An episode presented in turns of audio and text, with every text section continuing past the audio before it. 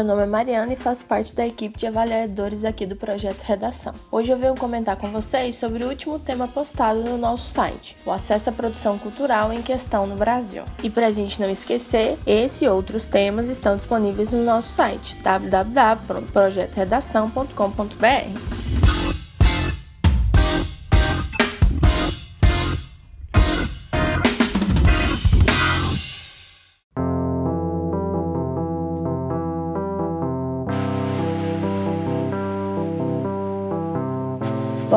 vocês todos já sabem, a parte mais importante de uma proposta de redação é analisar a frase tema. Hoje temos a frase tema, o acesso à produção cultural em questão no Brasil. Percebemos que a expressão em questão é a parte que vai problematizar o nosso recorte temático, que é o acesso à produção cultural no Brasil. O que, que isso quer dizer? Quando a gente relaciona essas duas partes da frase tema, a gente pode chegar a alguns conflitos que são interessantes para a gente levantar para discussão na nossa redação. Por exemplo, qual é o acesso à produção cultural que existe hoje no Brasil? Que tipo de produção cultural é feita hoje em dia no Brasil? Esse acesso é um acesso igualitário? Quem acessa a produção cultural dita como melhor? Quem acessa a produção cultural dita como pior hoje no Brasil? Então, são todos conflitos, possibilidades de discussões que a gente consegue perceber simplesmente pela análise da frase tema. Agora que a gente já viu que a expressão em questão, que quer dizer questionamento, debate, reflexão, enfim, que essa expressão é o que vai problematizar o nosso recorte temático, que é o acesso à produção cultural no Brasil, vamos à leitura da coletânea, porque agora a gente já tem um condicionamento de análise dos textos que estão propostos para a gente. Como toda coletânea do Enem, a gente percebe que são todos textos muito informativos. Aqui a gente não vai ter uma proposta diferente. No texto 1, no texto 2 e no texto 3, nós vamos ter algumas informações que vão possibilitar algumas análises, algumas reflexões a partir do condicionamento que a gente já observou da frase tema, que é a palavrinha ali em questão. No texto 1, a gente tem a definição do que é cultura. Vocês podem estar pensando, ah, eu já sei o que é cultura, eu já entendo o que é cultura, mas vocês então vão concordar também comigo que há vários significados, há vários conceitos de cultura que a gente pode atribuir. E é justamente por causa disso que a gente pega esse texto da Marcia Tiburi, que vai trabalhar um pouco sobre essa complexidade, essa multiplicidade, essa diversidade de significados que a palavra cultura tem, para a gente ter o quê? Um pouco mais de propriedade propriedade para poder falar sobre a parte essencial da frase tema, que é produção cultural no Brasil. Então, para a gente poder entender essa totalidade, com totalidade e propriedade, o que, que é cultura, é interessante a gente entender que são diversas manifestações né, que podem ser encaradas como cultura. Outra coisa interessante também que a gente pode tentar levantar aqui, já como uma reflexão crítica a partir do texto da Marcia Tiburi, é a gente pode tentar entender o que, que é ditado como cultura, o que as pessoas entendem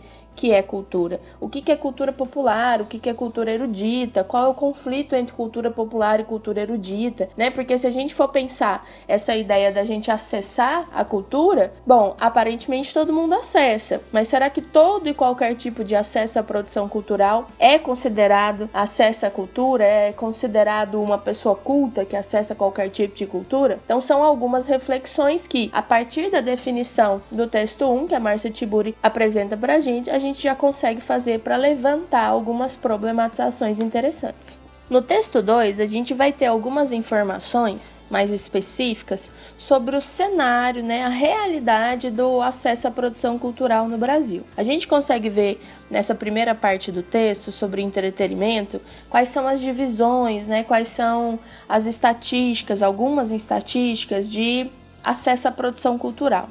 A gente consegue ver aí que uma minoria dos brasileiros frequenta cinema e que quase todos os brasileiros nunca foram a uma exposição de arte ou têm um acesso mínimo né, a outras produções de, de cultura no Brasil.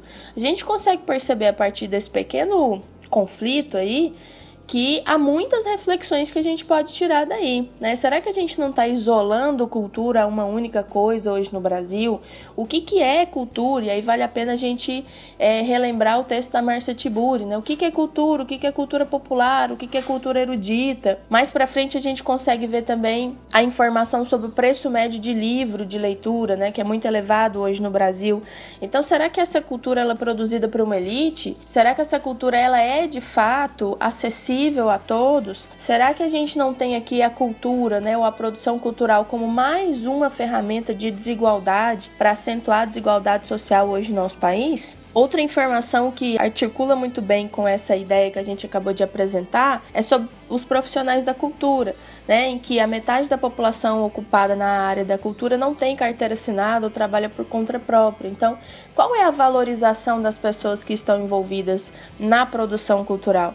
É, será que quando a gente começar a valorizar mais essas pessoas que produzem, né, é, que abrem as portas de acesso à cultura para a gente, a gente vai conseguir fazer uma, uma cultura um pouco mais acessível?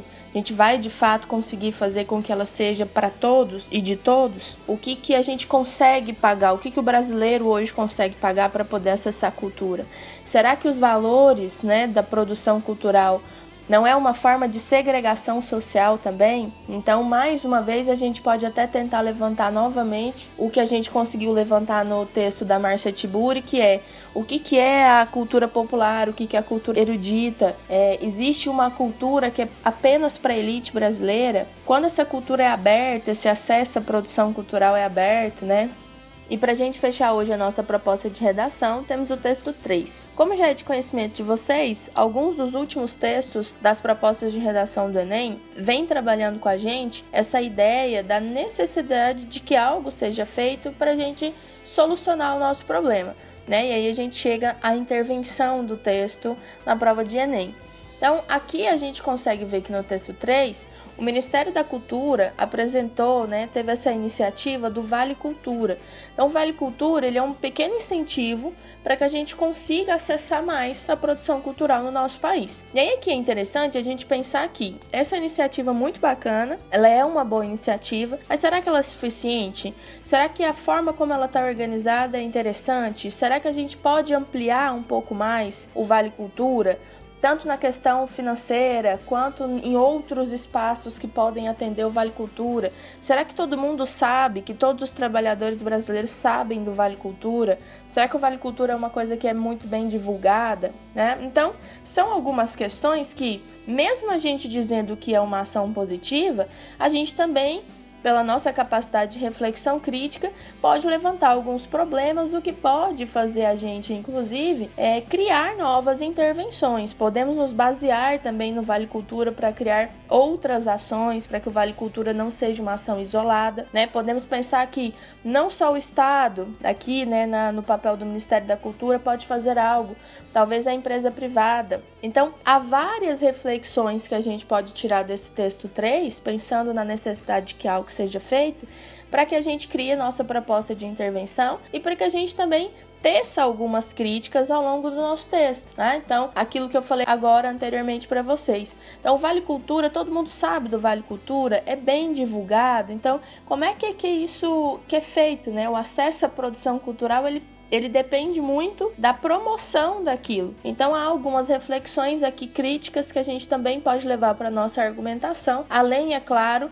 da gente entender reforçar a necessidade de que é preciso algo ser feito para a gente solucionar o problema que a gente discutiu ao longo do nosso texto. Ok? Bom, espero que algumas dessas ideias sejam interessantes para vocês produzirem as redações. Qualquer coisa, estamos por aqui e até a próxima.